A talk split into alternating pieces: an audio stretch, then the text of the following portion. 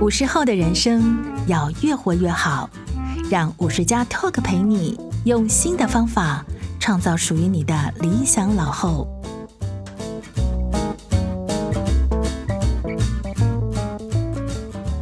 听众，大家好，欢迎收听五十加 Talk，我是本集节目主持人五十加主编陈婉欣。今天的来宾，我们邀请到好梦心理治疗所的吴佳硕临床心理师，和我们聊聊五十后大家都很关心的失眠这个议题。先请佳硕老师和大家打个招呼。Hello，我是佳硕心理师，各位听友大家好，主持人好。老师他自己是一个睡眠的专家嘛？那我们曾经看过一个调查说，其实台湾失眠盛行率是非常高的，在二十到六十五岁的台湾人当中，其实相当于每五个就有一个人有这样的困扰。可以先请老师跟我们谈一下，说，诶，为什么失眠这个问题在当代这么普遍吗？好，那先分享一下这个调查哈，因为这个调查其实是二零一五年的调查。那这个调查我算蛮熟悉的，因为那个时候我刚好是台湾睡眠医学学会的大众教育委员会的主席。那这个调查算是我主持的啦。那一年的调查是二十到六十五岁的国人，大概有百分之二十点二的失眠哈，所以大概就是像刚才主持人提到的，大概五个人就有一个。好，那这中间甚至如果我们细的去看它的数据哈，年纪再长一点，因为它每隔十岁大概是一个区间。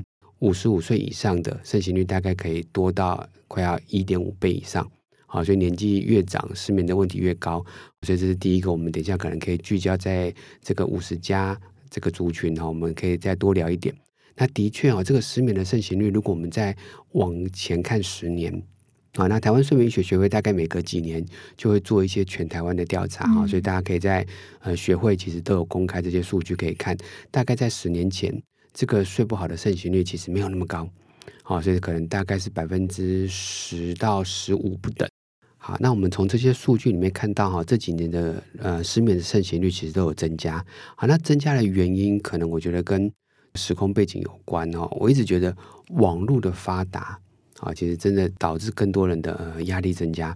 好，你可以想一下啊，如果十五年前啊，你们可能还是在工作，那个时候所谓的休息。你就很彻底的在休息，嗯，但现在的人如果在工作跟工作的空档，或者是你下班休息了，但是你的头脑没有休息，大家都在干嘛？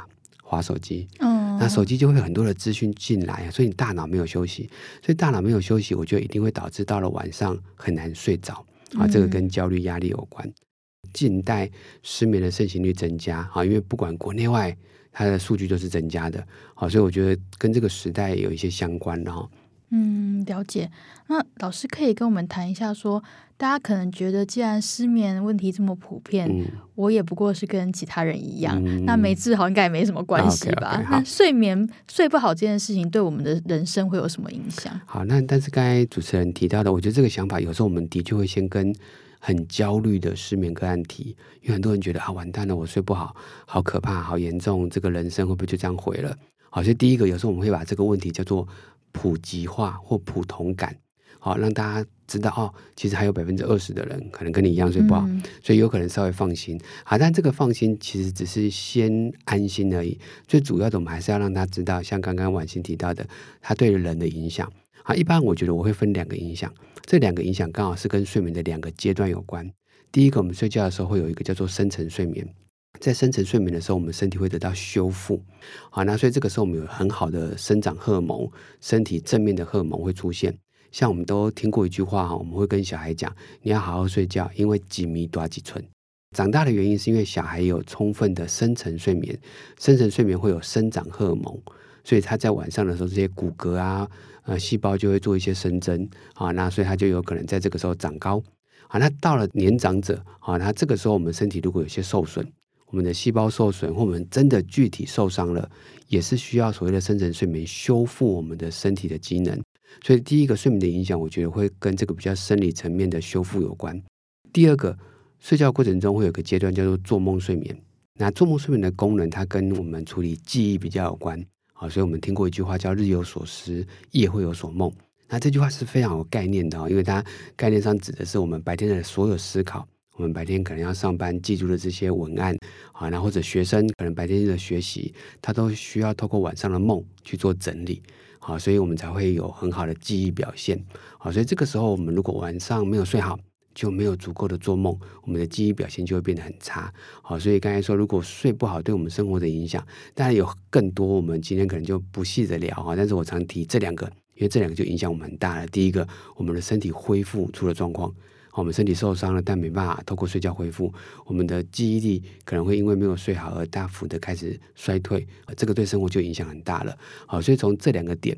好，就像刚才主持人说到的，我们可能就会鼓励大家，还是可以把睡眠改善好。那等一下也会提哈，这个睡眠的改善是有方法的，而且在现今科学是非常有强烈证据支持的。嗯，失眠是可以改善的。那老师既然刚刚都提到了，就是睡眠它有分不同的阶段嘛，有深层的睡眠，有浅层的睡眠，有所谓做梦睡眠。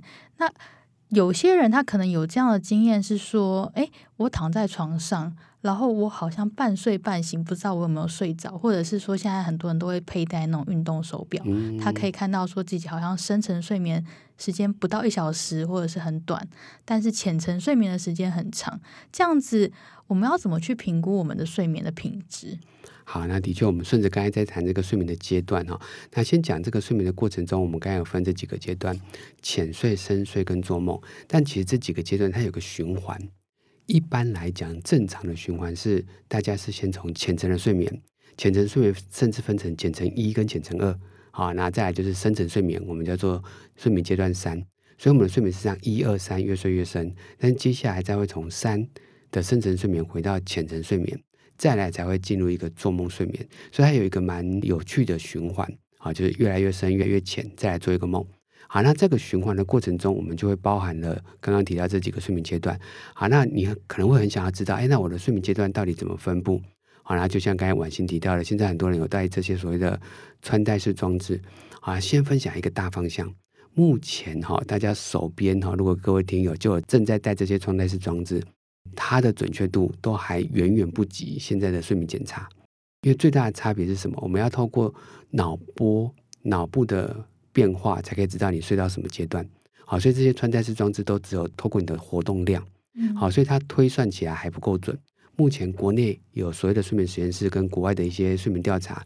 都有指出这些数据都还不够准确，好，所以你拿着这些数据，你在那边担心，好，原则上你就先不要瞎担心了，好，的确很多人都说，哎，心理师啊，我的这个腕表怎么测出来我的深睡没有百分之五十？这很常见的哦，因为很多人都觉得我应该要一半的时间在深层睡眠，但是第一个它不准，啊，所以你不用担心这个数据。第二个，我们回到这个百分比，深层睡眠就一个健康的成人，也大概只有百分之十三到二十三。所以其实不多，它大概四分之一、五分之一就够了。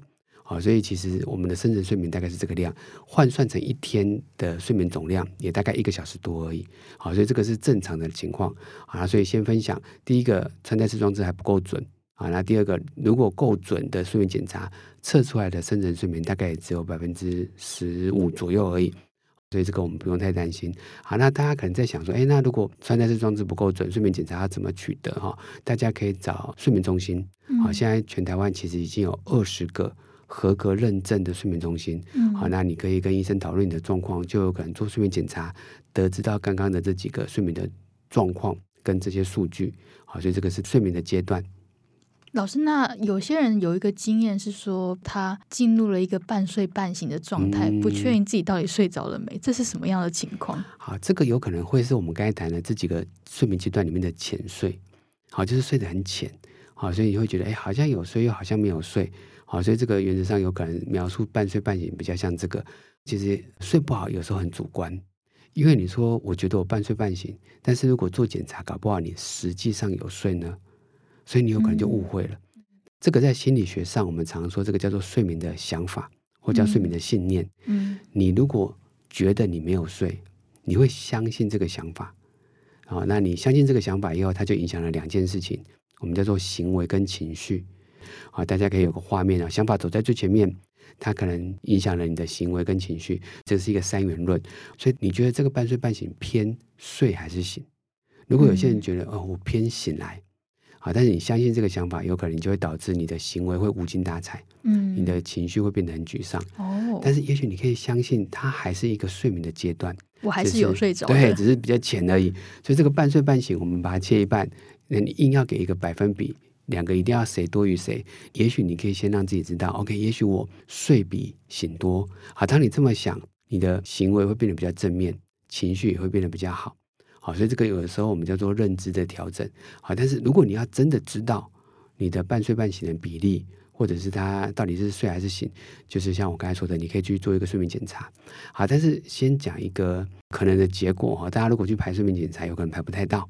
好，第一个现在如果要做检查的人这么多，那检查室其实没那么多，我会反过来请大家做一个比较临床上面的一个自我评估。你评估你的白天，如果你白天醒来觉得精神还不错，甚至他有办法撑大概四五个小时到中午，你睡一个午睡又可以再撑到整个下班。那就代表其实你睡得还不错哦。我这个是在说不喝咖啡的状态下，好，对对对对对，就没有用一些提神的方法。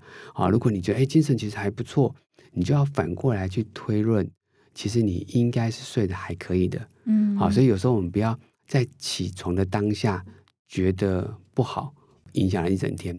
我们反过来是想要透过一整天已经经过了，哎，其实还过得不错啊。所以反过来推哦，这样有可能比较叫做睡得还不错。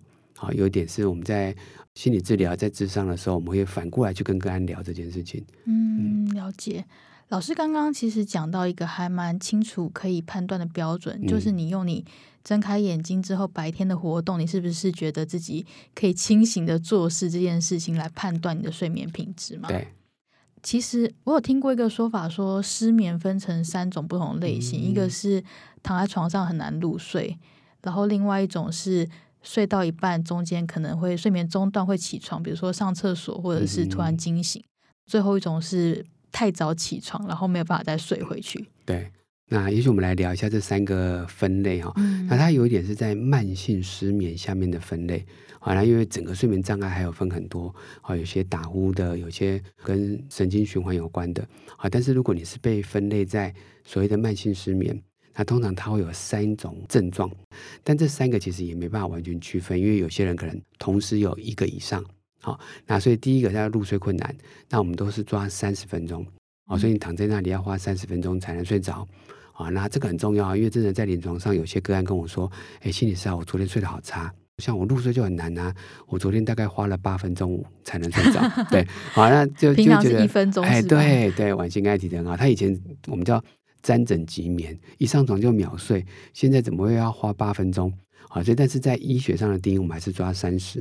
啊，因为三十分钟睡不着，它产生的一些生理上面的不舒服、焦虑啊、心跳加快，对人体的影响才是比较显著的。好，所以第一个入睡困难，第二个像刚才婉晴提到的半夜醒来，但它是加重。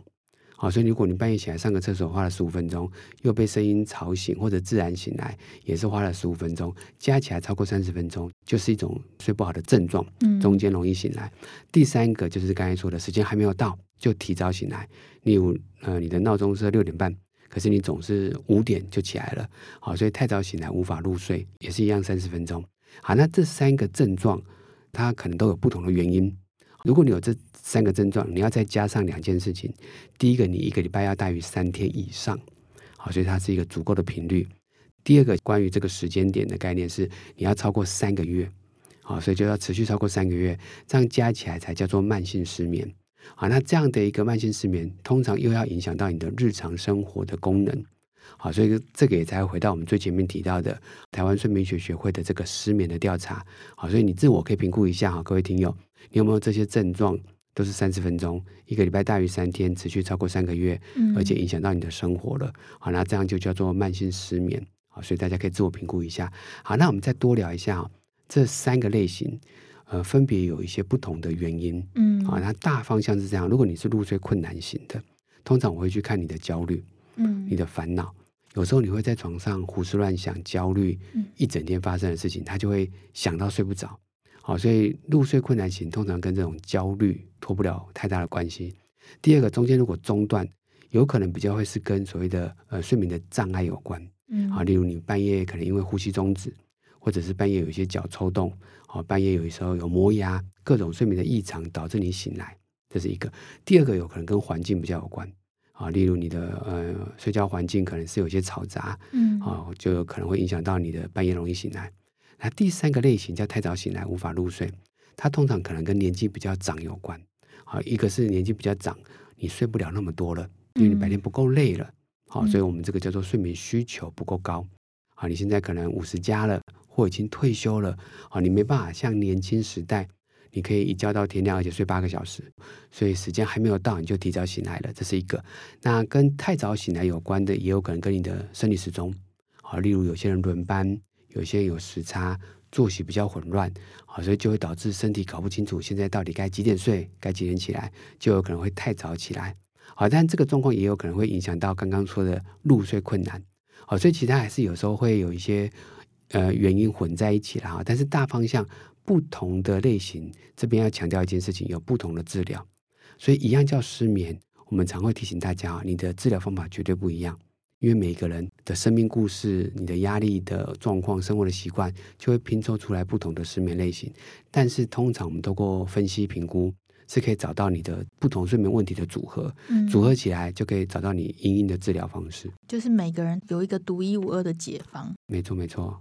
老师，那我想问一下，因为我们五十家的读者其实有。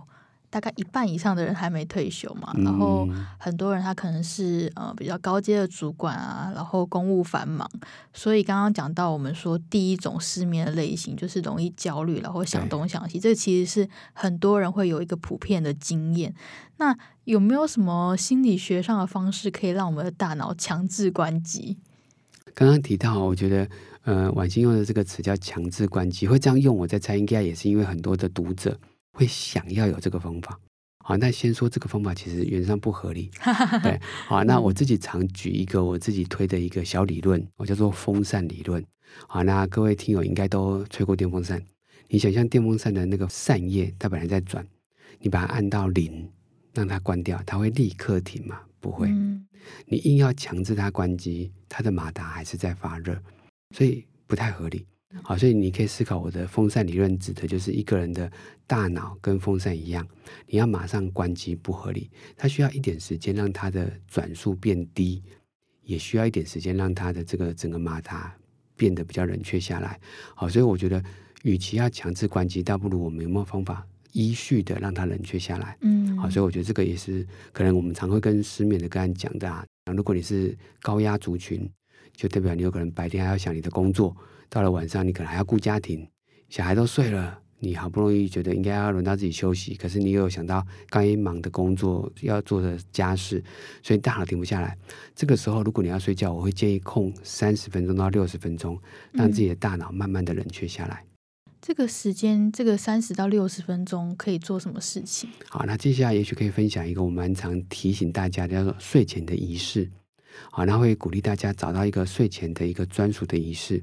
顺序甚至是固定的，好，例如你可以想到四件事情，你让这四件事情的顺序一二三四是固定，那接下来这四件事情做完了等于睡觉，大脑就会开始知道，OK，我做第一件事情的时候，接下来会发生二三四，那等于睡觉，啊、嗯，那做到第三件事情的时候，他就知道等一下剩下一件事情就要睡觉，所以大脑就会有一点提醒，所以也会慢慢的关机，好，那要做什么事情呢？我这边常分享了四个动作，刚好他就。睡前四 B 诱眠法，好诱导你的睡眠出现哈。那我改版了很多次这个四 B，啊，因为我觉得它是一个蛮好推动的一个口号了哈。啊，但这四个 B 它的每个动作都有一点睡眠医学或心理学的基础哈。我这边分享一下，好，那它针对五十加以上的听众可能更适合。好，所以时间到了，你要睡觉了。第一个 B 叫洗澡，嗯，好，那洗澡它有两个目的，第一个是你把一整天的脏污。或烦恼洗掉，所以通常洗澡就是舒服的嘛，你就会带来一个干净舒服的一个身体。洗澡还有个功能，洗澡的过程中，你的核心体温因为洗澡会拉高，好，那接下来体温下降的时候，跟睡觉是联动的，因为我们要睡觉的时候就是开始降温，好，人类的体温是这个样子，这个是一个生理时钟的一个表现。好，所以如果我们洗完澡，洗完澡降温，诶，它跟睡觉联动，好，所以这是一个加分。换句话说。大家不要觉得，哎，洗完澡就要马上睡觉。洗完澡睡觉其实会让温度太高，嗯、所以它放在第一个动作。哦、通常距离睡觉大概半小时到一个小时，啊、嗯，所以第一个动作叫洗澡，啊，所以我们的 B 就是 base，就是洗澡这个英文。嗯、第二个 B 我就有点叫做 break，就是暂停一下，把你的烦恼暂停。但怎么暂停呢？我们会请你把它写下来，啊，所以我自己有一个习惯用的格式叫做烦恼笔记本啊，就是请你把烦恼书写下来。但不管怎么书写啊，有个最大的重点，不要在床上写。嗯，很多人说，哎，我上床了，就把床当做各种功能都拿来用了哈，在床上看手机、看电视，甚至有一些人空间很小，在床上还吃饭啊。例如住在那种很小的套房哈，那这或者学生啊住在这种学校的宿舍，那这样就会把床跟焦虑或各种烦恼连接在一起，所以我们就要请他记得，床就是拿来睡觉。好了，所以第二个动作，我们就是在床上不要烦恼。可是你的烦恼怎么办？我们会请你把它写下来，而且是在非睡觉的空间，好，例如你的书房、书桌、客厅，好，把它写下来。好，那大家可能可以查这个叫做烦恼笔记本，我们有一个格式可以下载，它就是一页一张，一张就是刚好一天。好，那所以它就是一张纸，你印下来，你把你烦恼写下来，或者你把它做成一个小本子也可以。好，那写下来以后，告诉自己，甚至你把它关起来，放在某个地方，告诉自己，OK，我已经把烦恼安置下来了。这个是一个很重要的心理提醒。那所以你一旦上床了，你告诉自己，OK，我又想到什么，你就要提醒自己，OK，我把这个东西已经放下来了。我隔天再用更有效率的时间去处理这些烦恼。嗯，好，所以我们叫做一个 break，一个暂停。好，那所以暂停下来以后，第三个动作很重要，因为你想这个烦恼的过程中，有可能你还是会想到一些焦虑的事情。所以第三个我叫做短暂的一些放松训练，嗯，呼吸法也好，肌肉放松法也好，冥想也好。好，那所以你就在这个时候做一点放松，最后一个动作才是你的床哦，你的 bed，哦，所以床放在最后，对，最后一个 B。回到床上的时候，你就是刚刚说的，只能睡觉了，所以床上就不要做别的事情，好，尤其是现在大家最常出现的行为，划手机。哦，好，那手机还有另外一个影响哦，除了让你的床保持清醒以外，手机的蓝光，这个是这大概六七年有蛮多的研究去看，手机因为距离比较近。光就会被放大，嗯，好，因为远远的距离哦，就像电视那么远，或者是我们的这个日光灯，它影响到眼球接受到这个光的强度都没那么高。但手机距离很短，光就会被放大。那手机还有另外一个光的问题是，它是蓝光，蓝光刚好比较会关掉我们睡觉的荷尔蒙，叫褪黑激素。好了，所以回到床上就是睡觉了。嗯、好，那我自己哦，如果真的在床上想要用手机，我还有一点遵守我们的原则，嗯，我会站起来用。离开床上，对，真的想到一个啊，我明天有一个行程，我我如果不写下来我会忘记，那我放在大脑一直想，与其这样，我倒不如把它写在行事历上面，但我就会站着用好，站着把它打完以后，好，我现在用语音输入好了，站着，然后录完一段，然后我就可以上床，好，那我就尽量让床很单纯，好，所以刚才说睡前三十到六十分钟，要让自己慢慢的让大脑平静下来，让大脑的风扇转速变慢。好，可以试试看这四个动作。那这四个动作，它其实最好是一个像是每天的仪式，就算你遇到周末，也不要去打断这样的循环嘛。没有错，甚至我们有时候会请大家，除了养成这个仪式，然后周间周末都做以外，有些人会认床啊，不知道有些五十加的呃听友搞不好可能有时候要出差，认床要怎么改善？这睡前的仪式也可以，因为你可以想象你在家里的床睡得比较好。那他可能睡前都做这几个动作，你把它固定下来。你到了一个陌生的环境，你还是有这几个动作。甚至有时候你睡到一半，你会忘了你在陌生环境哦，因为你睡前的仪式是一样的。好，那甚至有时候我们会请会认床的人，也许睡前这个仪式再加上戴上一个眼罩。我自己以前也有这样的经验哈。我知道出去外面睡，通常会睡不太好，第一个晚上。好，但是我会在家里先养成大概一个礼拜都有戴眼罩的习惯。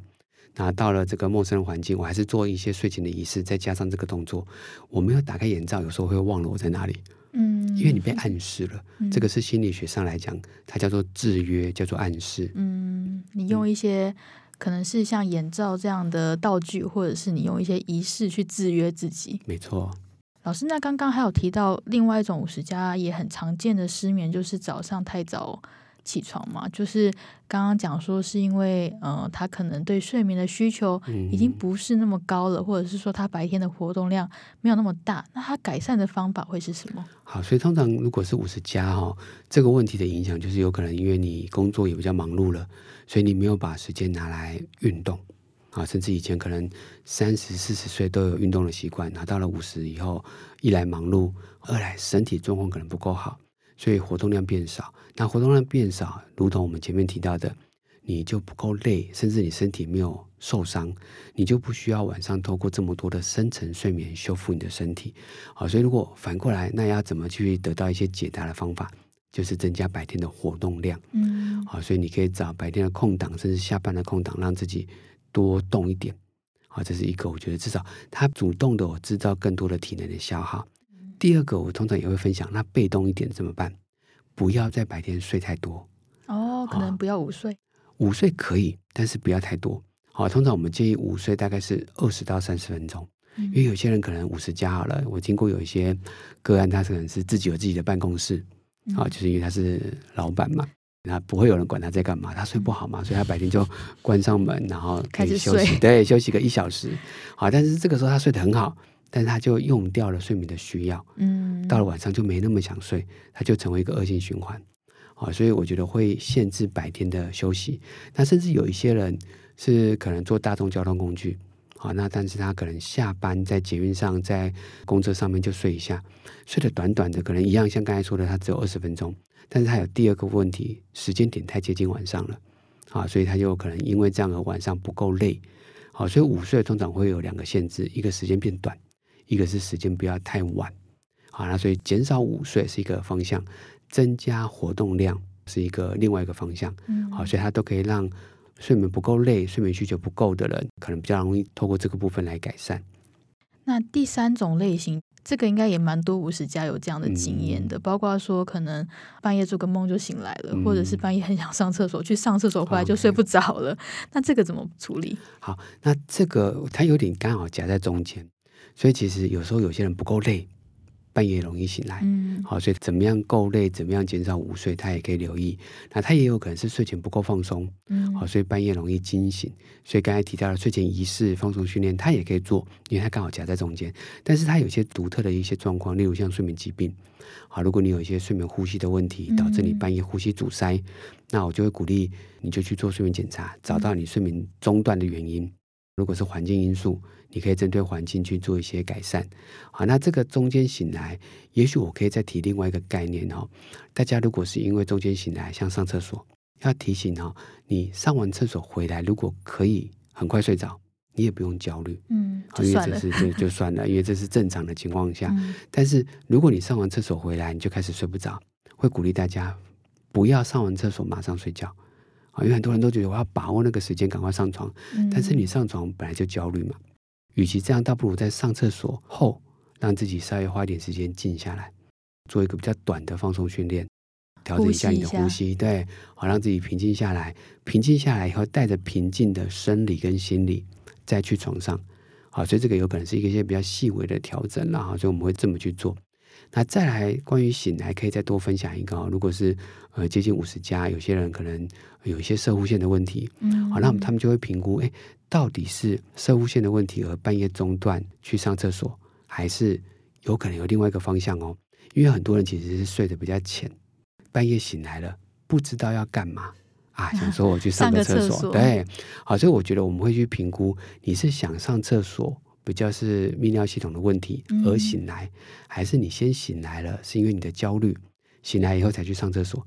因为这样就理清了原因不同，治疗就不同。好，嗯，因为如果你是想上厕所而先起来，你可能就要处理你的这些泌尿系统的问题。但如果你是因为自然醒来了，我们就要找到这个自然醒来的原因。好，就像刚才说的，有可能是你的焦虑，那我们就要解决你的焦虑，去做一些放松，或者是这种减压的一些治疗的方法。找到你压力的源头，好，所以你会听到我们一直在对症下药了。同样一个表现叫做上厕所，嗯，但是我们就会看，哎，是上厕所先还是醒来先？在临床上找到原因，就可以知道治疗啊，你就不会找错治疗的方法。像无头苍蝇一样，对对，盲目怪罪，那反而更焦虑。哎，为什么这个人跟我一样半夜醒来，但他试了这个方法有用，我为什么没有用？因为有可能你的原因根本不一样。嗯，了解。老师，我想询问有两个是一般人他可能很常见会觉得说，这是导致我失眠的原因。第一个是说大家会觉得我很常做梦，嗯，这些梦里面可能有一些情绪，比如说我梦到我白天不开心的事情，这个梦害我失眠。嗯，老师可以跟我们解惑一下吗？好，关于梦哦，其实回到我们前面其实提到的这个睡眠循环，先提醒大家哦，梦都是好的，因为你发现我们刚才循环是。我们越睡越深，再越睡越浅，再来做一个梦。所以梦都是发生在已经睡觉了，甚至睡了一个循环的尾声。啊，所以会先提醒大家，如果你有感觉到你的梦，你先提醒自己是有睡觉的哦。好，那再来是刚刚婉欣提到的是关于梦的内容。好，我们比较会去让大家看到，绝对不是梦让你睡不好，因为梦就是睡觉的一环。有可能在刚才的描述里面，比较是你不喜欢这个梦的内容，所以这个梦的内容才是我们要去处理的关键。所以这也是心理治疗常常会去特别聊梦的原因。好，那为什么有这样的梦？我们就要去看原因。我们刚有说到一句话叫“日有所思，夜有所梦”。如果你梦到这些比较不愉快的内容，一定不是梦里面才有，是你白天的生活就有有这些不愉快的事情。啊，有些人会觉得，哎，我好像没有这些不愉快啊。但我们都会觉得，有可能是你白天把它压抑下来了。哦，对，有点弗洛伊德的那个意味。没有错，对对对，因为我们白天要注意的事情，尤其是现代网络发达，所以要注意的讯息量太多，我们更容易把负面的东西压下来啊。但一旦压下来，它没有消失啊，它就会在梦里面出现。好，所以我们反而不见得会去聊你的梦跟睡眠的关联。好，但第一个有梦就代表有睡，我们会先提醒大家。嗯，再来就是会聚焦在这个梦为什么出现。它跟你的压力、跟你的白天的烦恼，或近期你可能忽略的一些情绪事件有关，嗯、那它就会进入到心理治疗的另外一个方向了。了解。那老师刚刚跟我们澄清了一些关于梦的迷思。嗯，那接下来我要问的是说，这个也是现代人很常有的经验，就是身为上班族，几乎就是人手一杯咖啡嘛，嗯、我们很难摆脱咖啡对我们的控制，甚至有人就是开玩笑说，哎，好像一天没有喝到咖啡，那一天就没有真正清醒过。嗯、那咖啡它对我们睡眠会产生影响，这个大家都知道嘛？嗯、那怎么样才是一个合理的咖啡因的饮用量？好。也许我们可以多细聊咖啡对睡眠的影响。我以前在学睡眠医学以前，好像也知道，哎，咖啡对我们影响，因为它会比较容易亢奋提神。但仔细聊啊，它有很特别的地方。咖啡因为什么会对我们的睡眠有影响？其实它跟另外一个荷尔蒙有关，它叫做腺苷。嗯，腺苷是什么？就是我们白天一醒来，我们开始活动，会产生一些能源的代谢，它就会产生一个叫腺苷。腺苷就会跟你的大脑提醒。哎，你已经开始越来越累了哦，他提醒你你要睡觉。好，那为什么要聊这个？因为咖啡因它的分子结构长得跟腺苷有点像，嗯，所以我一早喝了咖啡，它就会占住一些位置，让你的腺苷没办法提醒大脑要睡觉了。好，所以如果在这个理解之下，只要我们的咖啡因代谢掉了，你腺苷就会在后面排队补着去告诉你的大脑可以睡觉。嗯，所以咖啡可以用。但是不要太晚用。好，一般来讲，每一个人的咖啡因代谢还是不太一样，平均是三到七个小时不等。嗯、但我都会抓保守一点，抓八个小时。嗯、所以假设你睡前的八个小时内你就不要喝咖啡。假设你十一点睡，十一点往前推八个小时，三点如果你不喝咖啡了，你的咖啡因就会慢慢的代谢掉，那你的腺苷就可以发挥作用，对睡眠的影响就会很弱了。好，所以第一个我觉得是可以喝咖啡的，好，因为咖啡其实对身体也有蛮多一些正面的帮助，嗯，好，但是不要让咖啡因影响到睡眠，好，最重要的就是时间点，所以量我觉得还好，好，你白天如果喝多一点，但是你只要记得空一个长时间不喝，对睡眠的影响是有限的，好，但如果量多，有可能会导致你的心悸不舒服，那是另外一个议题了哈。那第二个其实可能可以聊的是，有些人说，OK，我知道我咖啡因对我影响了，我可能想要开始戒。但是有时候戒的不完全，有人说很像戒毒的过程，对对对，没办法正常运作，对对对，所以有可能要戒很久，然后会有一些这种我们叫做戒断的表现。好，所以要戒，我们当然会提醒大家慢慢的戒，可能从每天的量慢慢减少，或者是我们使用的天数减少，这是一个我觉得可以思考的。另外一个是生活中有些咖啡因的存在，有时候你不知道，例如可乐，有些止痛药其实也有含咖啡因。嗯好，所以有时候如果你真的要戒，你可能要全面评估你的生活里面有哪些咖啡因的影响。嗯、好，但是只要你拿捏好时间啦，就像我自己三点以前是会放心喝咖啡的，嗯、喝茶喝咖啡，但是三点以后我就会尽量少用。了解。那今天很谢谢老师跟我们分享这么多改善睡眠的小方法。那最后跟我们谈一谈说，像老师，你看过这么多有失眠困扰的病人，然后你也陪伴他们走过这个治疗的过程，你觉得说改善睡眠对他们的生活或者是整个人生有什么样的影响？嗯，好，这个问题我觉得很棒诶，就是真的会回到临床经验里面哈。我遇到很多的个案，他会在智商的时候感受到自己的睡眠改善。但我会问他：你多久没有睡成这么好了？好，这个问法有可能会提醒他，诶，这五到十年他好像都一直处在睡不好的情况。好了，所以提醒他，他跟过去相比已经很好了。那再来，我就会去看，那他接下来有一个这个好的睡眠，一样提醒他，他以前觉得睡不好的时候，他想做什么而不能做，现在要开始做。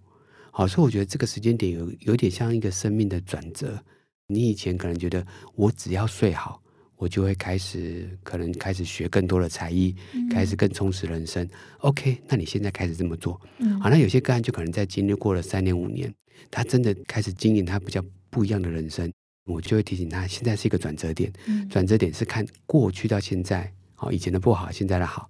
那以前没办法做的，现在我们来开始做。好，那这个我觉得需要有一个像我们这样的一个心理治疗师。有时候我觉得自己很像教练，嗯，好，就跟他讲说，对，那就像我们现在有些体能教练，他也会提醒你，OK，你现在撞了，你就可以拿更重的重量，但是他需要有一个人在旁边看到你改变了，跟提醒你你可以做什么。好，有时候自己忽略了，搞不好你已经变好了，你不知道，你有能力了，你不知道，所以我觉得我们会提醒他，你可以开始拥有不一样的人生。这是一个我觉得还蛮常给个案在治疗中后期已经有些改变了，我会给他的一些心理的想法。所以其实可以说，真的晚上如果睡得好的话，我们的人生真的会因此有一些蛮正面的改变，然后也会真的过得比较顺利。嗯，没有错，没有错。而且我觉得要相信这个想法啊，因为就像我们刚才说的，先相信了想法，你就会产生一些合适的行为跟情绪。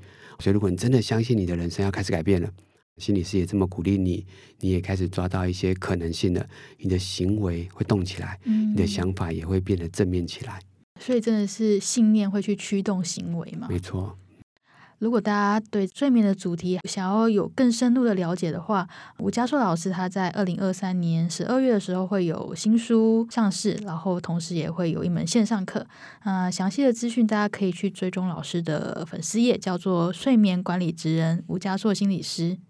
今天非常谢谢大家的收听啊！祝福大家都可以一夜好眠。如果大家喜欢今天这一集节目，可以上 Apple Podcast 的首页给我们五星好评，也可以追踪我们的频道。那如果大家有任何想法，也欢迎留言让我们知道。谢谢大家收听，我们下次再见。OK，拜拜。